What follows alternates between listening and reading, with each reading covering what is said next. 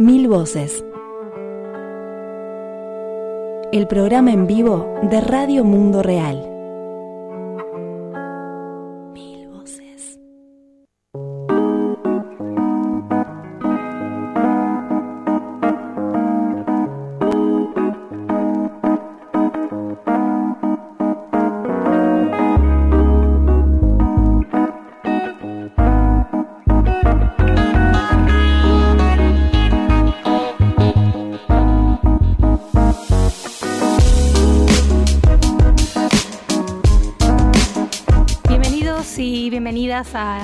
Edición de Mil Voces, el informativo, el resumen semanal de noticias de Radio Mundo Real, en nuestra edición 366 en este viernes 6 de septiembre de 2019. Edgardo, ¿cómo estás? ¿Cómo estás, Azul? Bien. Bueno, acá se nos van cayendo los soldaditos, pero Qué bárbaro. Pero nosotros al seguimos al firme, pie de cañón. al firme acá, bueno, Federico del otro lado también de Mediarte, muchas gracias por ahí la, la operación técnica. Eh, bueno, vamos a, a comentar algunas de las noticias que pasaron esta semana. Tenemos novedades hasta de último momento mientras estamos aquí haciendo el programa. Los celulares explotan. Los celulares explotan, las noticias se comparten sobre todo por redes sociales y se agita bastante. En una semana también con una agenda muy marcada por América Latina. Vamos a andar por Chile, por Guatemala, por Honduras y por Haití, repasando algunas noticias que ya comentamos en otras ediciones y algunas de último momento. Así Pero que para eso están los titulares, ¿verdad? eso.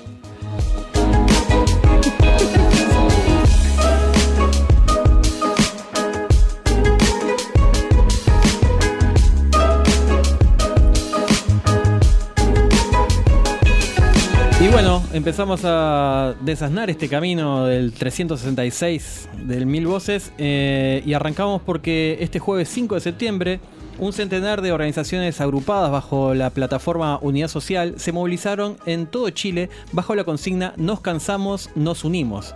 Detuvieron a líderes sindicalistas de la Central Unitaria de Trabajadores CUT Chile y hablamos con la presidenta de la central para explicar las razones de esta masiva movilización. Sí, y seguiremos después en Chile porque allí en la comunidad Love Wenul, el pasado fin de semana, el primero de septiembre en particular, el domingo, se denunció la represión sufrida en la comunidad de Ancud tras reivindicar la defensa de sus tierras y territorios y oponerse a la instalación de un relleno sanitario.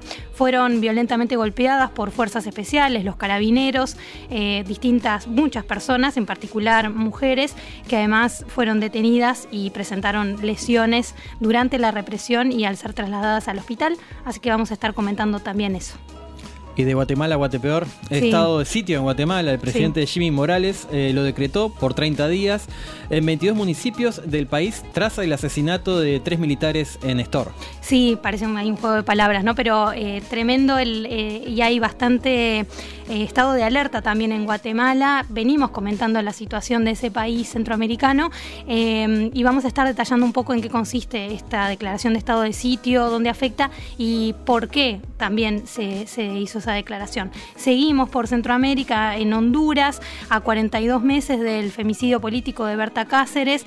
Hay algunas, en realidad no hay, no hay novedades en la causa, pero sí el COPIN, esa organización que Berta Cáceres dirigía, eh, presentó un informe esta semana eh, ante el no avance del juicio a David Castillo, que es el, uno de los autores intelectuales o identificado como uno de los autores intelectuales, y mientras se espera la sentencia definitiva también a los siete imputados por el crimen de Berta Cáceres como autores materiales, la organización, que decíamos el COPIN, presentó un informe que prueba el patrón de violencia llevado adelante por David Castillo, que es gerente de la empresa Desarrollos Energéticos DESA, que se quería implementar el proyecto Aguasarca allí en La Esperanza.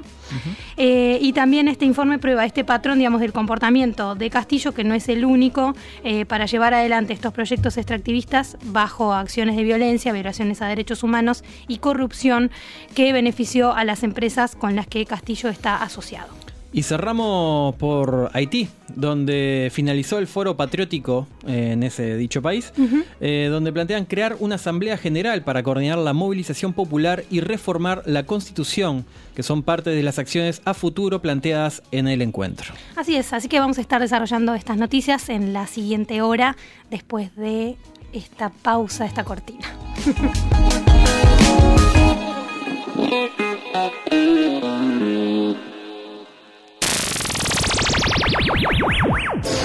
Comunicate con nosotros.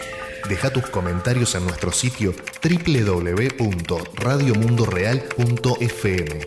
También en las redes sociales, Facebook, Radio Mundo Real y en Twitter, arroba Radio Mundo Real.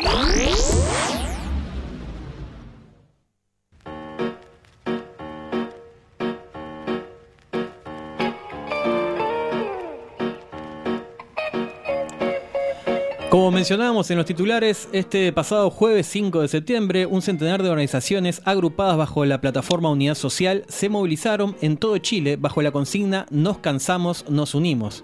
Inició temprano con cortes de calles en distintas ciudades. Y terminó con eh, represión eh, por parte de carabineros y de hecho también eh, entrando un grupo de carabineros inclusive a la sede de la central sindical de la CUT, la Central Unitaria de Trabajadores, allí en la capital, en Santiago de Chile. Em, de hecho se denunció por redes sociales el ingreso de los carabineros arrojando gases lacrimógenos y de teniendo también a, algunas de las integrantes de la central. Y con heridos también. Hubo heridos, sí. Eso en particular se conoce más porque, bueno, ocurrió en la capital, pero también en, distintas eh, regiones de Chile también hubo eh, actos, digamos, de, tensiones y represiones por parte de carabineros. Mm, David, para conocer un poco mejor por qué se estaban movilizando, por qué se armó esta gran movilización, además bastante eh, destacable por, por aunar a un montón de organizaciones, como decíamos, más de 100, bajo esta consigna Nos cansamos, nos unimos. Eh, le pedimos a Bárbara Figueroa, presidenta nacional de la Central Unitaria de Trabajadores, vocera también de la protesta, que nos explique aquí en Radio Mundo Real cuáles son las razones de esta movilización. Le escuchamos.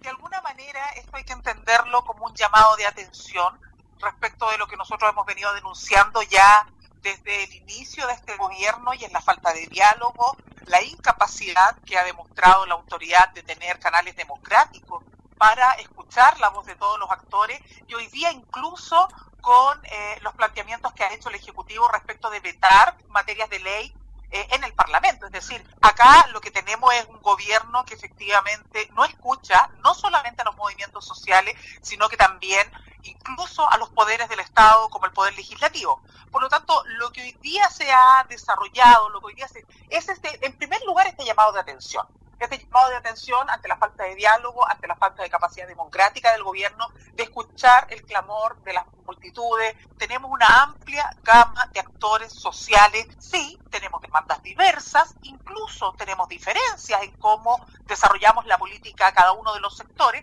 pero tenemos una convicción y es que pese a todas las diferencias que podamos tener, hoy día la amenaza de retrocesos en nuestros derechos, en las garantías sociales, en las políticas eh, de protección a un Estado fortalecido que garantice pisos de protección social, es una amenaza de la que no nos podemos desentender, en primer lugar, y a la que tenemos que responder con esta amplia unidad.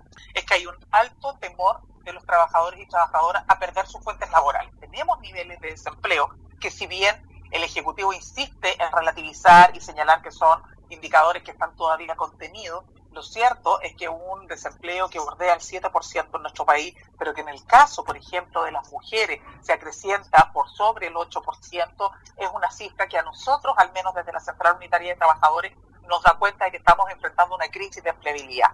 Esto, además, con una política que ha sido más bien de amenaza frente a los cambios tecnológicos en el fondo, lo que aquí ha ocurrido es que frente a este temor que tienen los trabajadores y trabajadoras de que sus empresas se cierren, que se pueda declarar la quiebra, que finalmente se queden sin trabajo, eh, surge además el debate sobre los desafíos del futuro del trabajo o el trabajo del futuro y el desafío de la revolución tecnológica y la innovación tecnológica en los puestos de trabajo finalmente como una amenaza, porque lo que te dicen es bueno, si usted no quiere que lo reemplace, si no quiere que lo cambien por un robot, entonces usted acepte cualquier condición laboral. Porque por un lado está el proyecto de flexibilidad laboral que quiere imponer la negociación uno a uno de jornada laboral, es decir, terminar con las jornadas laborales y los límites de jornadas laborales en Chile para que quede eso a disposición de una negociación que ya es una negociación desequilibrada entre trabajador y empleador de manera individual pero además con una dirección del trabajo, que sería el ente que tiene que defender a los trabajadores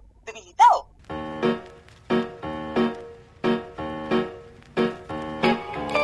Es interesante prestar atención a cómo se utiliza la precarización laboral por parte del gobierno y las grandes empresas para decir que o se mantienen así, sin, sin sindicalizarse siquiera y aceptando malas condiciones laborales, con regímenes laborales de 45 horas semanales o más, porque si no vendría la tecnología a reemplazar eh, a, las trabajadores, a los trabajadores y las trabajadoras. Mientras se busca aprobar proyectos de ley como el de la flexibilización laboral, modernización de la dirección de trabajo, reforma tributaria, reforma del sistema de pensiones y sala cuna universal. Sala Cuna Universal, ¿está bien dicho? Es un, es un, el programa se llama así, Sala Cuna Universal. Es parte de los proyectos de ley que están en la vuelta ahora en Chile eh, y que parece que tienen estos títulos así muy bonitos, eh, menos el de la flexibilidad laboral, eh, pero bueno, que apuntan a, justamente a precarizar mucho más el, el, mundo del trabajo en Chile, ¿no? Y que no es solamente en Chile, o sea, es como... Sí es una política regional que se está tratando de implementar. Bueno, en Brasil está, están avanzando fuertemente, en Argentina se trancó porque ya el gobierno de, de Macri, digamos que está de salida y no, no tuvo mucha cabida ese, ese plan. Acá en Uruguay se está tanteando mucho también con, la reforma laboral, la, precarización, básicamente dicho. Este, sí, tantear sería el verbo exacto, porque de hecho esta semana, bueno, estamos en, recordemos a los oyentes, estamos en plena campaña electoral hacia octubre.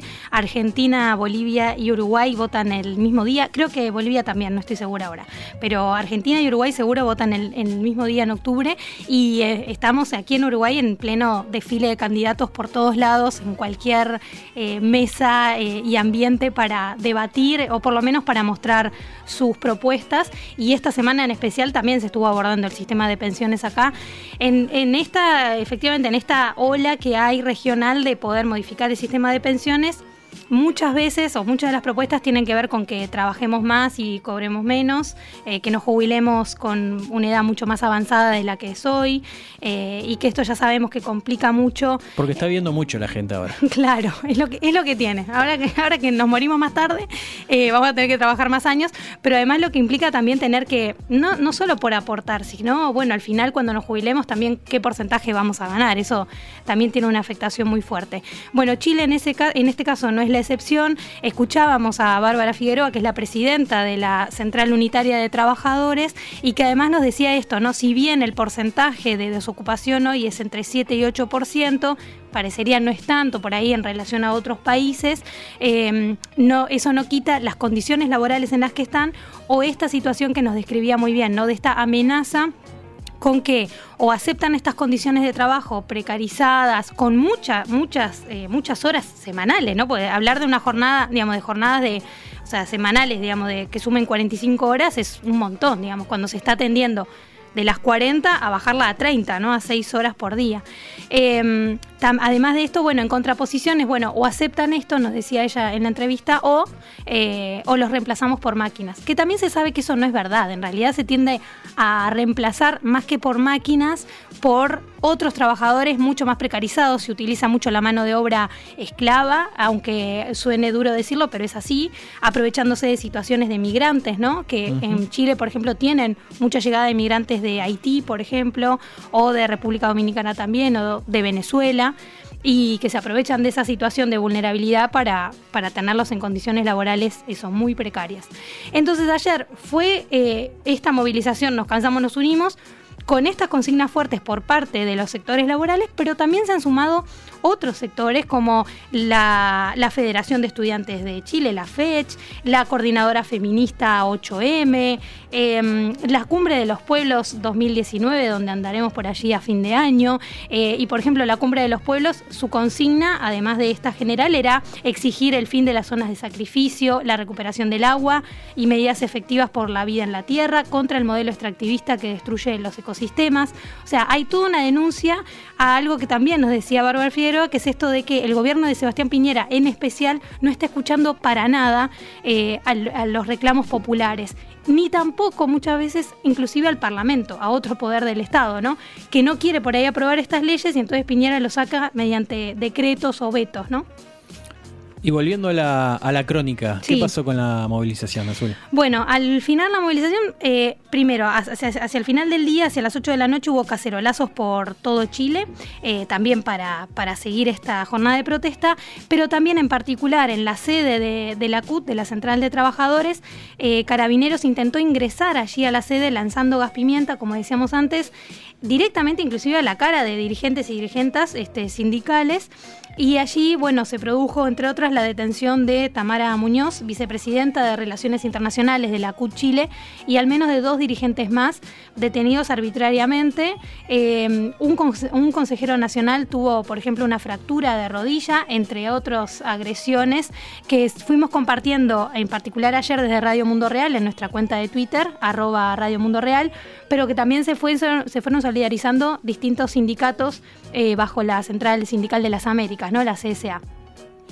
Y además, Amigos de la Tierra, América Latina y el Caribe eh, emitió un comunicado repudiando la detención de Tamara Muñoz. Eh, en estas primeras horas del viernes ya fueron liberados, entendemos, por lo que nos ha llegado la información, varios de, de quienes estaban detenidos. Pero bueno, es cuestión de prestar atención a este clima también, ¿no? De, de represión y de una suerte de Estado fallido en Chile, eh, con esta fuerte presencia de la policía militarizada como son los carabineros. Ni que hablar. Un día agitado el 5 de septiembre, podemos decir. Sí. Este, porque también fue el Día Internacional de la Mujer Indígena. Sí. Y ya de paso va nuestro saludo en especial a las compañeras de Anamuri, que han tenido una dirigenta como María Guineo, golpeada brutalmente el domingo primero de septiembre en la comunidad Ancud, archipiélago de Chiloé Sí. donde junto a otras mujeres estaba defendiéndose de carabineros que pretendían desalojarlas del territorio donde se pretende instalar un relleno sanitario eh, que no cuenta con los estudios ambientales correspondientes, pero se supone que contaminaría los afluentes de aguas dulces de la zona, como informaron esta semana. Sí, eh, queríamos por lo menos informar brevemente esto porque es importante también marcar esta solidaridad con, con las compañeras de, de Anamuri, ¿no? de la Asociación Nacional de Mujeres Rurales e Indígenas de Chile. Eh, pueden encontrar en nuestra página web, en www.rmr.fm, la nota donde decimos que Carabineros desalojó a esta comunidad mapuche y golpearon a la dirigente de Anamuri.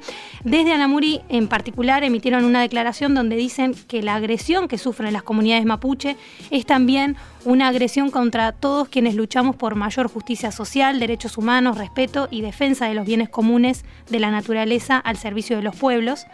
Teniendo en cuenta la grave crisis de escasez de agua en Chile y la situación de calentamiento global del planeta, instamos al gobierno del señor Sebastián Piñera y a las autoridades locales a escuchar a las comunidades en torno a las preocupaciones sobre este problema ambiental, social y económico que generaría la instalación del vertedero a los habitantes del sector y sus territorios.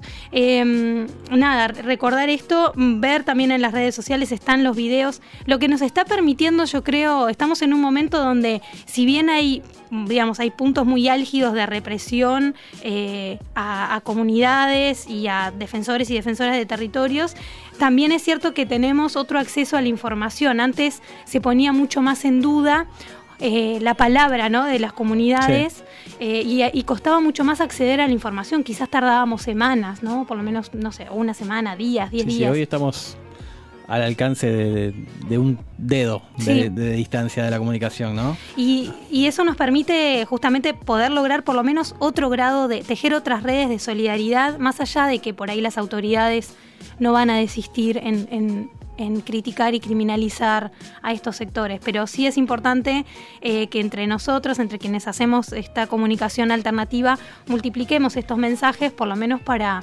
para contrarrestar y, y mostrar, porque las imágenes son contundentes, ¿no? Y, y muchas Sí, veces yo muy crudas. Vi algunas y dije, pa, fuerte, fuerte. Como pasó el año pasado con Camilo Catrilanca, ¿no? Con este comunero mapuche que también que fue asesinado y también donde se instala, claro, a nivel de, de medios hegemónicos, se instala esto de estaban robando, como fue en el caso de Camilo, ¿no? Estaban robando un auto, estaban no sé qué, y después las imágenes mostraban que claramente no, él estaba, por ejemplo, arriba del tractor. El tractor, ve nada, nada que ver. y las imágenes son brutales. Pero Sí. bueno, queríamos enganchar entonces un poco esto también para, para actualizar eh, el homenaje también a, a mujeres rurales e indígenas, en particular a las mujeres indígenas que este 5 de septiembre tuvieron su Día Internacional. ¿Y por qué fue?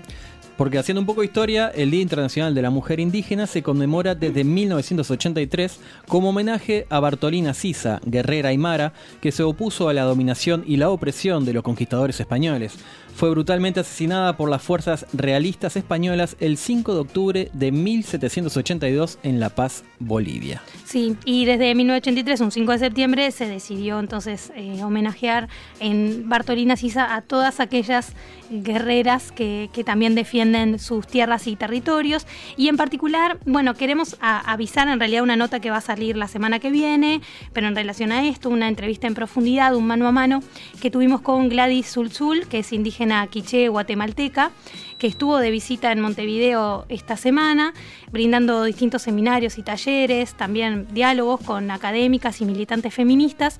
Y con Gladys conversamos sobre sus estudios referidos al trabajo y la política comunal como horizonte del buen vivir. Nos explicó también a qué se refiere una categoría que ella creó como es la de política del deseo, para, para hablar de cómo son las prácticas políticas de las comunidades indígenas en Guatemala y cómo las mujeres indígenas en especial la ponen en práctica, así como los estudios que lleva adelante Tzulzul para erosionar esta imagen de mujeres indígenas como heroínas o víctimas. ¿no? Hablábamos recién de Bartolina Sisa y es cierto que si bien, obviamente que fue una, guerrera y que, peleó...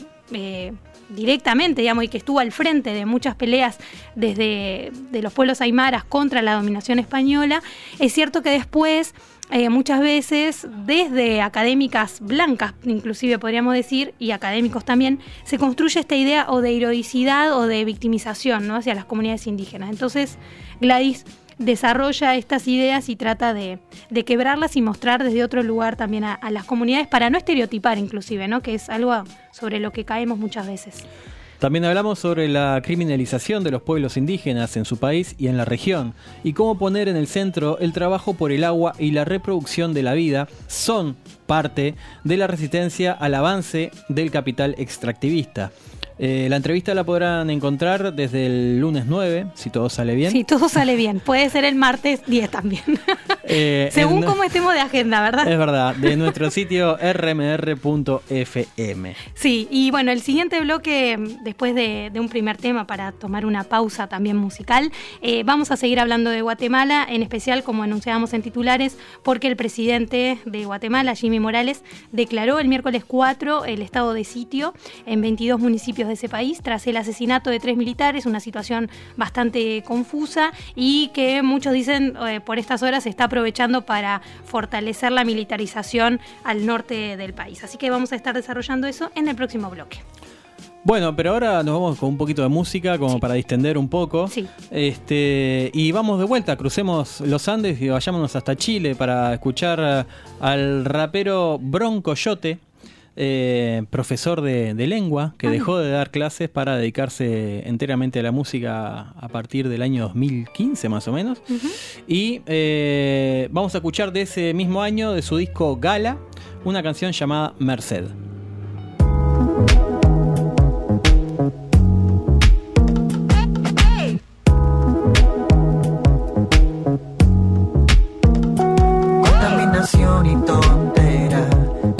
De tu bandera. No es para tomar una extranjera. Creíste que te encontraste y no era. Yo soy quien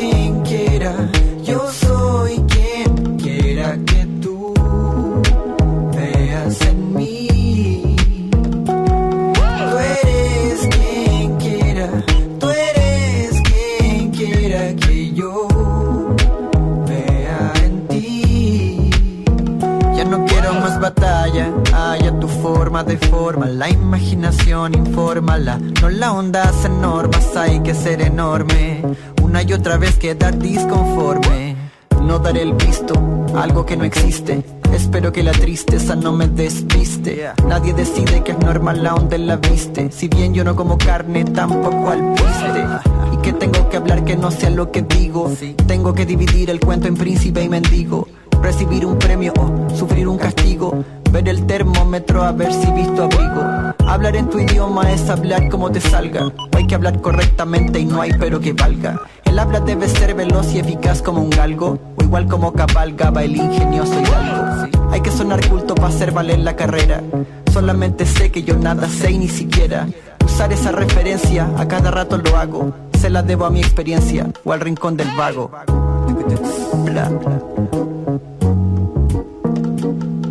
Yo soy quien quiera, yo soy quien quiera que tú veas en mí.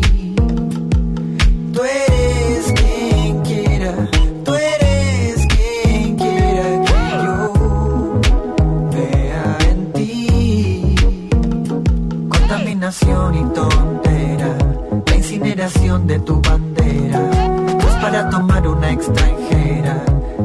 Que te encontraste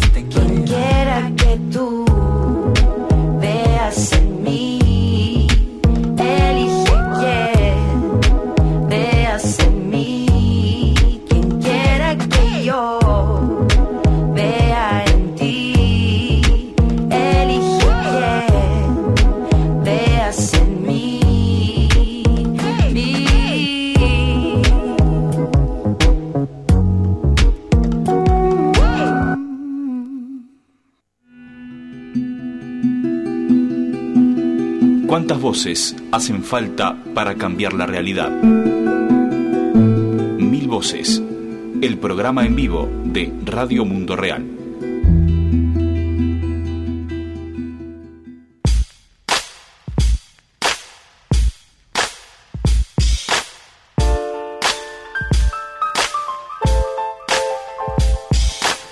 Y bueno, volviendo de la música de este, de este impas musical, este, volvemos a, a la cruda realidad Sí. y nos vamos, como decíamos en los titulares, a Guatemala, que comentábamos antes. Este, el gobierno de Jimmy Morales declaró estado de sitio en Guatemala durante 30 días en 22 municipios del nororiente del país. Mm. Indígenas y campesinos permanecen en estado de alerta y ya hay desplazamientos por temor a ataques y represión de las Fuerzas Armadas en distintas comunidades. La decisión fue tomada luego de que fueran asesinados tres militares, presuntamente por narcotraficantes, aunque desde algunas organizaciones sociales señalan que hablar de narcotráfico sería la excusa para aprovechar y criminalizar a personas que nada tienen que ver con el narcotráfico, que pertenecen a comunidades indígenas y podrían ser encarceladas aprovechando el estado de sitio. Sí, hay algunas informaciones que van eh, llegando desde Guatemala, en particular desde el portal Nómada, por ejemplo, nómada.gt, eh, que este jueves 5 de septiembre eh, publicaba también algunos datos más en torno a esto. Eh, dice que lo certero del caso es que al- en la noche del miércoles 4, los miembros del ejército Carlos Steven Mayen Cabrera, Isaías Beleucal y César Augusto Leonel Septún murieron de forma violenta en Semuy 2, que eso es una comunidad dentro del Estor en Izabal. La versión del gobierno fue dada a conocer un día después de las muertes por el general Luis Ralda, Luis Ralda, perdón, ministro de Defensa, que en conferencia de prensa aseguró que una patrulla militar de nueve agentes que se encontraba en el Estor inició en lancha la persecución de un avión con sospecha de transporte de droga. La aeronave fue detectada por radares de defensa aérea y de acuerdo con el ministro de Defensa, Ralda, el seguimiento era para verificar dónde aterrizaría. Después de esa persecución en lancha, un grupo, el grupo de militares habría descendido a tierra para dirigirse a la comunidad Semuy II, donde, según el ejército, fueron interceptados y llevados a la escuela, donde tres fueron asesinados. Pero allí, ¿qué pasa? Eh, por un lado, se empiezan a cruzar las versiones entre que les habrían sacado las armas a los militares y con eso los habrían asesinado. A su vez, desde la comunidad dicen que ellos no tienen armas y a su vez las heridas que presentan y que ya fueron eh, revisadas por forenses no corresponden a las armas que tendrían los militares. Por lo tanto, esa versión está más que en duda. Eh, sí puede ser, obviamente, que hayan sido asesinados. El tema es por quién y por qué se quiere, mm, digamos, Mu- Muertos están. Claro, claro. Nadie lo pone en duda. El, El- tema es cómo. El tema es cómo y a quiénes se quiere responsabilizar por eso. eh, y de hecho, esta, esta hipótesis de, de- digamos, de, de que apunten a criminalizar un sector que es muy disputado por empresas que quieren allí, digamos, está rodeado de palma africana, es un lugar donde se quiere instalar minería, es un lugar donde ya han criminalizado a varios comuneros de Izabal que defienden el lago este, y que estuvieron, que están presos, eh, han sufrido la prisión política por defender ese lugar de la instalación de mineras y de proyectos hidroeléctricos, no es, y a esto se suma que desde las autoridades llaman a estos como pseudo defensores de derechos humanos, ¿no? Pseudo eh, esto, de- defensores y pseudo mm, sí, como, bueno, eso. No me acuerdo ahora, estoy tratando de buscar en la, en la web donde lo decía, pero hay, también hay mucho temor de hablar de parte de la comunidad. Salió un testimonio anónimo en Telesur porque tienen miedo de represalias, este, de decir qué es lo que había pasado ahí. Pero hasta ahora, entonces, están esas versiones y a su vez el estado de sitio, si bien fue declarado por Jimmy Morales, están esperando una ratificación eh, desde el Parlamento. O sea, ya rige, está el decreto publicado en el boletín oficial, pero eh, para ratificarlo eh, se tiene que aprobar en sesión también del Parlamento, eh, que se espera que sea este viernes y mañana sábado eh, 7 de septiembre. Así que esa es la situación. También tenemos, en realidad, para comentar un poco más en profundidad, eh, qué está pasando en el lugar y analizar un poco qué implica este ataque en esa zona, como decíamos recién, tenemos el reporte de Lucía Ixchu, que ella es comunicadora, pertenece a festivales solidarios y a Latinoamérica Rompe el Cerco, y nos envió un reporte para Radio Mundo Real explicando un poco más eh, esta zona, qué pasa allí, porque ella ha trabajado mucho con esa comunidad, y bueno, y también eh, la tristeza y la angustia de, de tener a su país en estado de sitio, ¿no? Así que la escuchamos. Sí, una, una historia que tristemente repetida ¿no? en. América, donde las comunidades siempre son la- la- la- las malas de la película, don- donde las empresas siempre traen progreso y- Ujú. y, y- y bondad para, para, para todo, to- toda la región. Y, Sí. y a la luz está de, de los miles de casos que, que- que se van sucediendo uno tras del otro y bueno tenemos Berta como como, in- como insignia no Sí. este y, Y en el caso de Guatemala, ¿cómo se quiere reactualizar esta, est- esta, mm, eh, est- esto de usar al país como patio trasero, ¿no? Recordemos que Estados Unidos firmó con Jimmy Morales eh, este acuerdo para recibir migrantes, especificando que sean este, hondureños y salvadoreños, ¿no? Como para usarlo como lugar como casi de, de descarte y de centro, digamos, de campo de concentración de migrantes allí sí sí sí sí produciendo también a nivel de, de esa región, de, digamos, de la subregión de Centroamérica, este, también conflictos entre los propios países, ¿no? ni que hablar Eh, pero bueno, sí, es, es- hay que prestar atención a lo que está pasando allí y también a esta tensión, por eso es interesante cuando tengamos la entrevista de Gladys para, para escuchar allí, esta tensión también, que no es de ahora, entre el Estado y las comunidades indígenas y cómo mm, gestionar ahí un poco la, la- la política, donde además entran en juego el ejército, la presencia de militares y de paramilitares, o como hablábamos hace poco en Honduras, en el caso de la comunidad garífuna también, ¿no? Y el narcotráfico ahí en el medio, cómo estos espacios se van usando también para, para otro tipo de, negociados. Eh, pero bueno, eh, si te parece, David, vamos a escuchar a Lucía, eh, que nos cuenta un poco más sobre esta situación y analizando un poco qué implicaría este estado de sitio en Guatemala.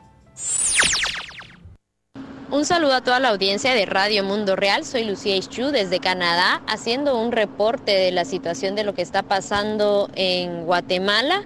Eh, yo soy una activista que trabaja pues distintos temas de derechos humanos como la comunicación comunitaria y el arte para la resistencia desde la defensa del territorio y pues desde hace algunos años hemos estado viniendo acompañando y trabajando en comunidades del Estor para hablar de la defensa del territorio, de la prisión política, de la criminalización y de distintos espacios de conmemoración de la memoria histórica por las masacres ocurridas durante el ejército.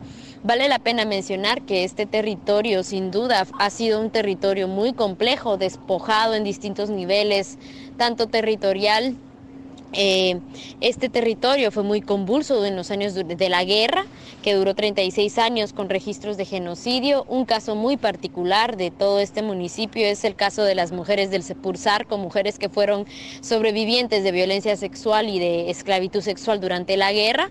Y pues hay una serie, digamos, de estrategias de, de despojo extractivista eh, en este territorio. Y entonces hace unos días se vinculó supuestamente un acto de violencia que el Estado de Guatemala quiere vincular y el gobierno eh, de Jimmy Morales lo quieren vincular a un hecho de violencia que tiene que ver con el narcotráfico y lo están queriendo eh, hacer parecer eh, como un hecho violento y han declarado un estado de sitio. Y un estado de sitio es cuando se pierden todas las garantías constitucionales y se pierden todas, digamos, todos los derechos que se tienen eh, ganados en la Constitución, lo que quiere decir y lo que hemos observado nosotros en, otros estados de excepción o estados de sitio que se han decretado es eh, que hay como una licencia a los sectores eh, paramilitares o militares, incluso eh, oficiales, para retener, eh, criminalizar, para poder violar mujeres, destruir casas, desalojar comunidades. Y esto es algo que ha pasado eh, desde el 2012 para acá, o sea, ha sido una estrategia de masacres, de desalojos, de asesinatos y de violencia a todo tipo de derechos humanos en, en el territorio. Entonces es, es una situación que preocupa mucho, es una situación que preocupa mucho porque el trabajo de acompañamiento a la defensa y a la recuperación de territorio a distintas comunidades indígenas quechíes que habitan en el área es muy grande. Hay muchas organizaciones eh, locales que han hecho trabajo, comunidades eh, y gente que ha estado queriendo visibilizar esta realidad y ha sido bastante complejo. También es importante mencionar que el contexto del extractivismo eh, minero en el territorio es fuerte, hay presencia de monocultivo de palma africana, hay presencia de una megamina de níquel eh, que es de las más grandes de la región latinoamericana. Hay presencia eh, e intentos de desalojos forzados a comunidades. Hay presencia de sectores eh, criminales y del crimen organizado. Entonces estamos hablando de un territorio muy complejo que obviamente la única intención de decretar un estado de sitio es para continuar el despojo para criminalizar, para detener y para masacrar. Eso es algunas de las situaciones que se están viviendo en el store. Eh, yo me encuentro fuera del país por un motivo de un intercambio académico y es justamente en este contexto en el que se están dando esta realidad, se está dando esta realidad. Estamos muy preocupadas y muy preocupados por las organizaciones que están dando acompañamiento a este territorio, específicamente la organización donde yo trabajo, que es Festivales Solidarios, pues estamos preocupados por eh, la gente de las comunidades, de la comunidad de Semuy, de las comunidades del Sepursarco, del municipio del Estor y del departamento de Izabal, que se encuentran en una situación de zozobra, porque el gobierno el día de ayer decretó el estado de sitio, pero el eh, Congreso de la República lo tiene que ratificar y el día de hoy no se llegó a la cantidad de votos, se sigue a la espera y, y sabemos que dentro de la doctrina del shock y el terrorismo de Estado, esa zozobra es fundamental para eh, la desmovilización y la desorganización. Esto es un poco de lo que yo tendría por comentar. Eh, muchas gracias por abrir este canal eh, en Sudamérica para poder informar un poco de lo que está pasando en eh, Guatemala. Gracias a las compañeras, gracias a la comunicación y a las radios que abren su espacio para posicionar estos temas de, en Guatemala y en Latinoamérica.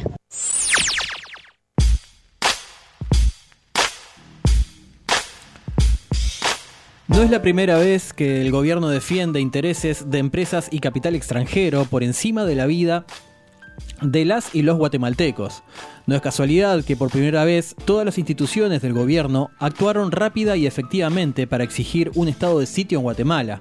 En una votación con 89 a favor, 11 en contra y 58 ausentes, se aprobó la solicitud. Minutos después, Jimmy Morales convocaba a rueda de prensa llamando a los habitantes de las comunidades pseudo campesinos y pseudo defensores de derechos y anunciando el despliegue inmediato del ejército para recuperar la paz en la región, aun cuando el conflicto Es en una pequeña comunidad, se nombró el estado de sitio en cinco departamentos y 22 municipios con alta conflictividad en disputa de empresas que lleva años robando tierras y recursos a las comunidades originarias. Sí, eso era parte del análisis que también hacían desde El Hijo Dignidad, esta plataforma que llevó a Telma Cabrera, una líder indígena, a la candidatura a la presidencia. Finalmente ella no quedó electa, pero llegó a un tercer lugar que es algo muy importante para este contexto de Guatemala.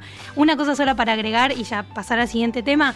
Eh, hay que decir que esta, este, esta decisión de Jimmy Morales de declarar el estado de sitio, que como vemos falta todavía que lo apruebe el Parlamento, pero ya de hecho está pasando, de facto, ¿no?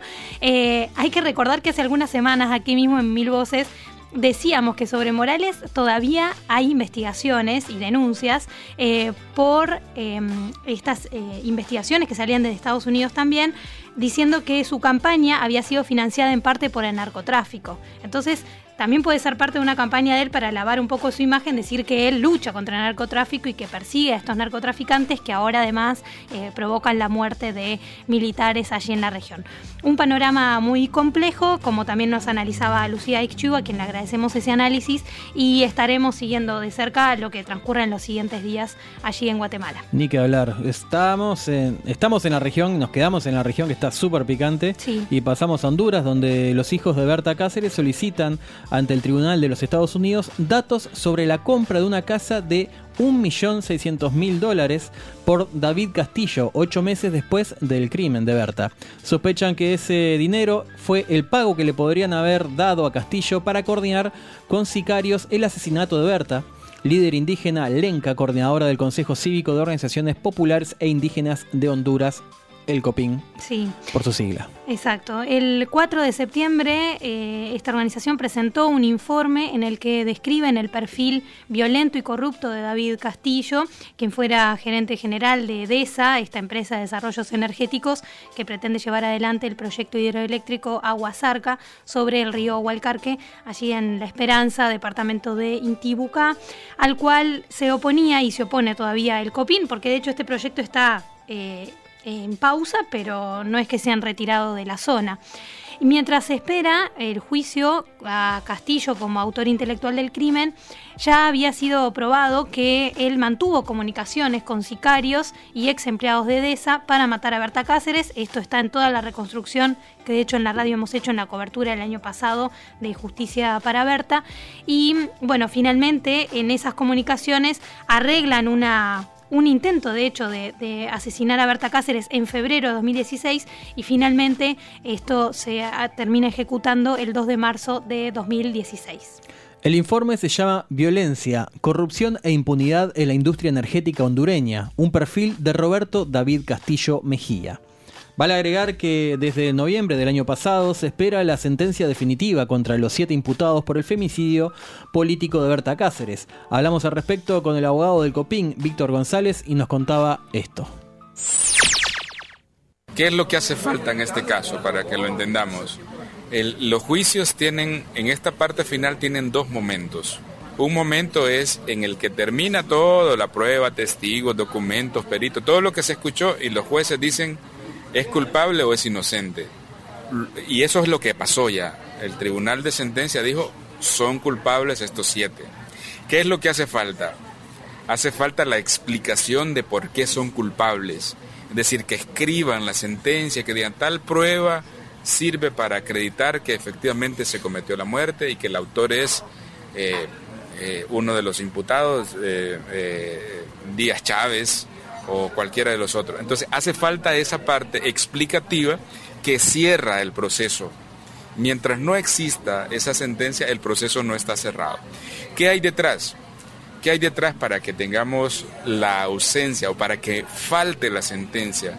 Lo que hay detrás es un comportamiento institucional que desprecia a las víctimas, ¿sabe?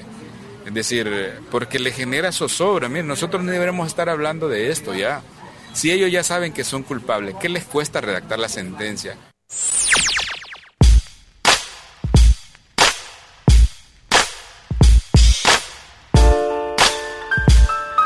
El abogado también detalló por qué viene demorado y suspendido el juicio a Castillo, único autor intelectual acusado hasta ahora por el crimen de Berta Cáceres. formalizó el Ministerio Público, formalizó la acusación, es decir, se presentó la acusación, se ratificó la acusación y la defensa no quiso contestar. Dijo, antes de contestar, queremos que se escuche un perito de nosotros, uno que dice que David Castillo no tiene que ver en el crimen. Esa intención de la defensa de que se escuche ese perito no está permitida por la ley desde la perspectiva de nosotros, porque en esa audiencia solo es para que se acuse y se conteste la acusación y que las partes que acusan y contestan digan cómo valoraron toda la investigación, porque ya la vieron. No es para escuchar testigos, no es para escuchar peritos. Bueno, como la jueza, que en este caso no, escuchemos al perito, entonces la fiscalía y la acusación privada nos opusimos a eso. Y ese caso entonces fue a la Corte de Apelaciones para resolver quién tenía la razón de estas dos partes en contienda. Finalmente la Corte ya resolvió y dijo que la razón la tiene la Fiscalía y la acusación privada, que no pueden escuchar al perito, que solo tienen que hacer la acusación y ahora contestarla. ¿De acuerdo? Entonces eso está terminado. ¿Y ahora qué sigue? Es la continuación de, eh, de esa parte que le faltó a la defensa. Es contestar sus cargos, contestar la acusación que ya hizo la Fiscalía y la acusación privada. Y luego de eso, el, el juez, en este caso quien hace función de juez, tiene que decidir si la acusación tiene sentido o más bien tiene sentido lo que plantea la defensa. Y va a resolver si eh, la da la razón a la fiscalía, la acusación privada, remitir el caso a la siguiente fase, que es la fase de juicio oral y público. Entonces, en ese momento eh, del proceso estamos. También le pueden dictar sobreseimiento, es decir, pueden dejar sin responsabilidad a David Castillo. Hay ese riesgo en esta audiencia. Tenemos que afinar todos los mecanismos que tenemos para exigir justicia frente a este caso ante la amenaza de que David Castillo pueda ser favorecido.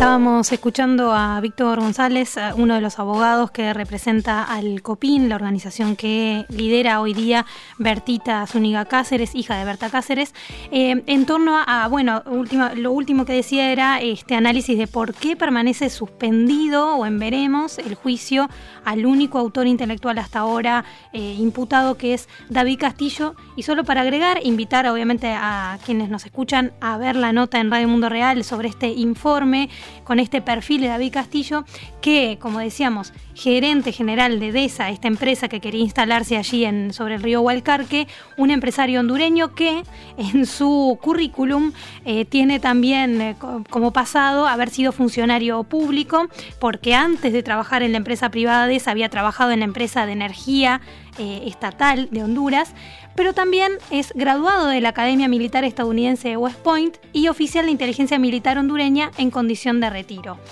Eh, esta persona es quien estuvo a ¿Qué- cargo de coordinar. qué un figurita? poco- Sí, sí, eh, como para... Bueno, de hecho lo, lo detienen cuando se estaba fugando hacia México, si no me equivoco. Eh, lo detienen, como decíamos, en marzo del año pasado y desde entonces se espera, está en prisión preventiva, espera este juicio con toda esta burocracia que intentaba aclararnos un poco Víctor, que es muy compleja, ¿no? Porque tiene muchos más pasos que quizás en otros países a nivel del sistema de justicia, todo lo que necesitan y también como parte de esto ratificar la sentencia del año pasado, que a ver, hasta el día de hoy, si bien imputaron a estas siete, estos siete hombres eh, como autores materiales, hasta el día de hoy no tienen qué pena van a cumplir, por ejemplo, ¿no? Y esto, como decía en el primer audio, aclarar por qué se los está imputando y eso, y cuántos años van a pasar en la cárcel. Eh, porque eso también es parte de hacer justicia, ¿no? Que, quede claro qué pena van a recibir. Así que bueno, bueno, ya estamos pisando el casi que el final de este Mil Voces 366. Nos vamos al segundo tema musical. Nos vamos a despedir de este capítulo musical del Mil Voces 366 con este artista chileno llamado Broncoyote y de este caso de su disco del 2013, Con eso te digo todo, nos vamos a despedir con la canción llamada Otro lo tiene.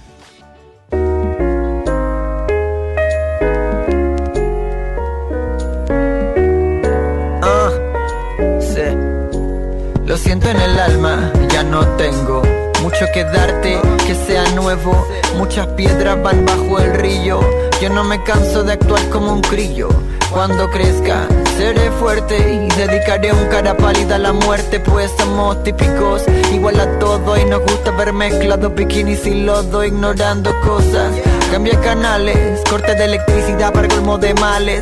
Somos iguales, la plata. Nos vamos de brusa y la sacamos barata. Que hay cuánta garantía que todavía falta. Aquel que no copia el arte lo calca. Empuja el auto, este trasto no anda. En caso de incendio llamo a la ambulancia. Juan Segura vivió muchos años, optó por evitar ser un ricachón tacaño. Y no es extraño que se haya ancrado esta gana nuestra de que nos den todo regalado.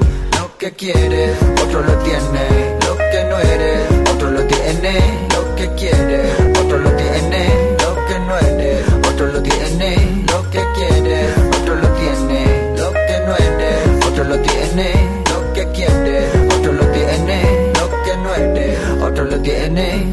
Uno, dos, uno, bro, ¿de qué pasó? Muchas son las veces que has dicho que otro y nada has hecho. Quieto en el computador como el hecho, como flor que ninguna abeja polinizó. Y vos y yo aquí no mucho mejor. Hablo del tema para salvaguardar el honor. Habla que te habla lo que le da la boca olor. Calla y no seas de las moscas, embajador, porque la situación se nos pone complicada. Y está dañando del país la fachada. ¿Es eso? Justificar cómo nos tiran los abuesos a morder y a tu reportero hacernos leso. Un peso pasa para alimentar al clan con mantequilla y pan, confianza y pan de algo más que fantasear, ansiar el sábado abatido. Los vacíos de sentido se van. También cuenta uno a cien y de vuelta, pasión vuela suelta, como en alas delta. Consulta, el tarot culpa resuelta, encuentra una aventura, una mujer esbelta. Es que era, un poco flojo cuando niño. De hecho, una vez mi papá me regalaba un libro para colorear animales y simplemente imaginé que eran albinos todos. Y que estaban la nieve. Lo que quiere, otro lo tiene. Lo que no eres, otro lo tiene. Lo que quiere,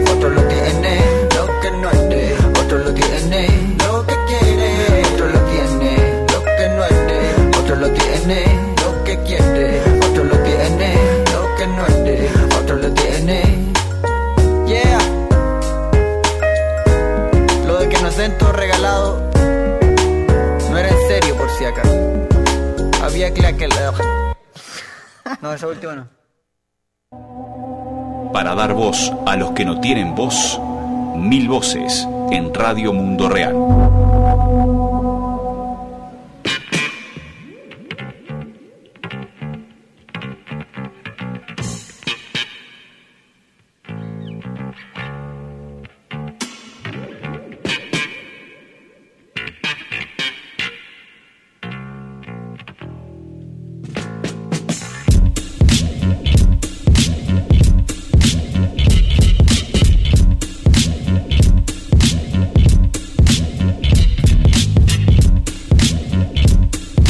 Últimos minutos en este Mil Voces, este resumen semanal de noticias en Radio Mundo Real.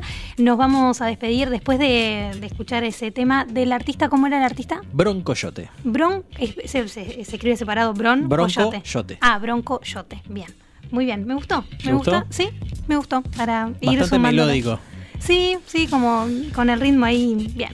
Eh, nos vamos a ir despidiendo, decíamos, eh, de este Mil Voces, comentando en realidad las resoluciones que se tomaron en el Foro Patriótico por un acuerdo nacional contra la crisis que se realizó en Haití del 27 al 31 de agosto. En el Mil Voces pasado comentábamos que se estaba eh, pasando la última jornada de este Foro Patriótico, histórico también por la unión también en la diversidad de distintos sectores políticos, campesinos, de derechos humanos, organizaciones de mujeres, obreras y partidos políticos para mm, discutir los grandes problemas que tiene este país y que vive, bueno, desde por lo menos julio del año pasado en un estado, digamos, de no sé, de crisis absoluta entre las denuncias por el defalco a Petrocaribe, las denuncias por corrupción eh, al gobierno de Jovenel Moisí y bueno, en este encuentro del Foro Patriótico eh, que permitió a cada participante analizar la realidad estructural y coyuntural a nivel internacional y nacional. También participaron referentes del movimiento de los Sin Tierra en Brasil, eh, la Vía Campesina, Alba Movimientos y la Asamblea Internacional de los Pueblos. El 30 de agosto emitieron la declaración de Papay, que puede descargarse como un documento en este artículo. En el artículo de Radio Mundo Real, claro. Claramente estamos hablando de, De ese artículo. ¿no? En el que se expresa que el Foro Patriótico resolvió dos puntos. Sostener una movilización popular ininterrumpida para que el gobierno de Jovenel Moisés. Sí. Moi- no, perdón. Sí, Sí, Moisés. Eh, y los parlamentarios dimitan. Sí, también que sean juzgados los responsables por el desfalco multimillonario de fondos públicos, el que nombrábamos recién, eh, Petrocaribe, que había 3.800 millones de dólares destinados al desarrollo de programas sociales, debían ser destinados, eh, pero que llegaron al país y se perdieron entre la clase política, digamos. Así como también juzgar a los responsables por las masacres de La Saline y de Carrefour Feoil. Construir de manera multisectorial un gobierno de transición que para los próximos tres años aborde las urgencias de hambre, la miseria y el desempleo que afectan a más del 80% de la población y reformar las instituciones del Estado en función de las necesidades de la población. Sí, además esperan organizar una conferencia nacional soberana que ejerza el derecho a la autodeterminación del pueblo haitiano para elaborar una nueva constitución que se valide a través de un referéndum popular y defina un plan detallado con características y responsabilidades para este gobierno de transición que quieren armar. La idea es armar una asamblea general compuesta por dos miembros de cada una de las organizaciones firmantes de la declaración de Papay y un comité de seguimiento con 11 miembros que dará continuidad a las reflexiones estratégicas. Estos representantes del Foro Patriótico serán los responsables de integrar una nuevas fuerzas y reforzar y coordinar las acciones aquí definidas, explicaron. Sí, explicaron allí en esta declaración que tenemos en, Radio Mundo Real, la pueden encontrar allí. Hay que decir que en esta semana, como en Haití está tan caldeado eh, el ambiente, eh, a los pocos días de finalizado este foro, a comienzo de semana, el 3 de septiembre más precisamente, se registraron protestas también en distintas partes del país por la escasez de combustible siguen pidiendo en las movilizaciones populares la renuncia del presidente y este 4 de septiembre la una de las últimas noticias que tenemos es que los diputados siguen ratificando al nuevo primer ministro tras fuertes disturbios que hubo en el Congreso, o sea, en este clima de movilización popular que propone el Foro Patriótico, bueno, están presionando también al Congreso para cambiar justamente el gobierno, armar un gobierno de transición, pero por el momento desde la Cámara de Diputados ratificaron al primer ministro de Haití, que es Fritz William Michel, con 76 votos a favor, 3 abstenciones y ninguno en contra.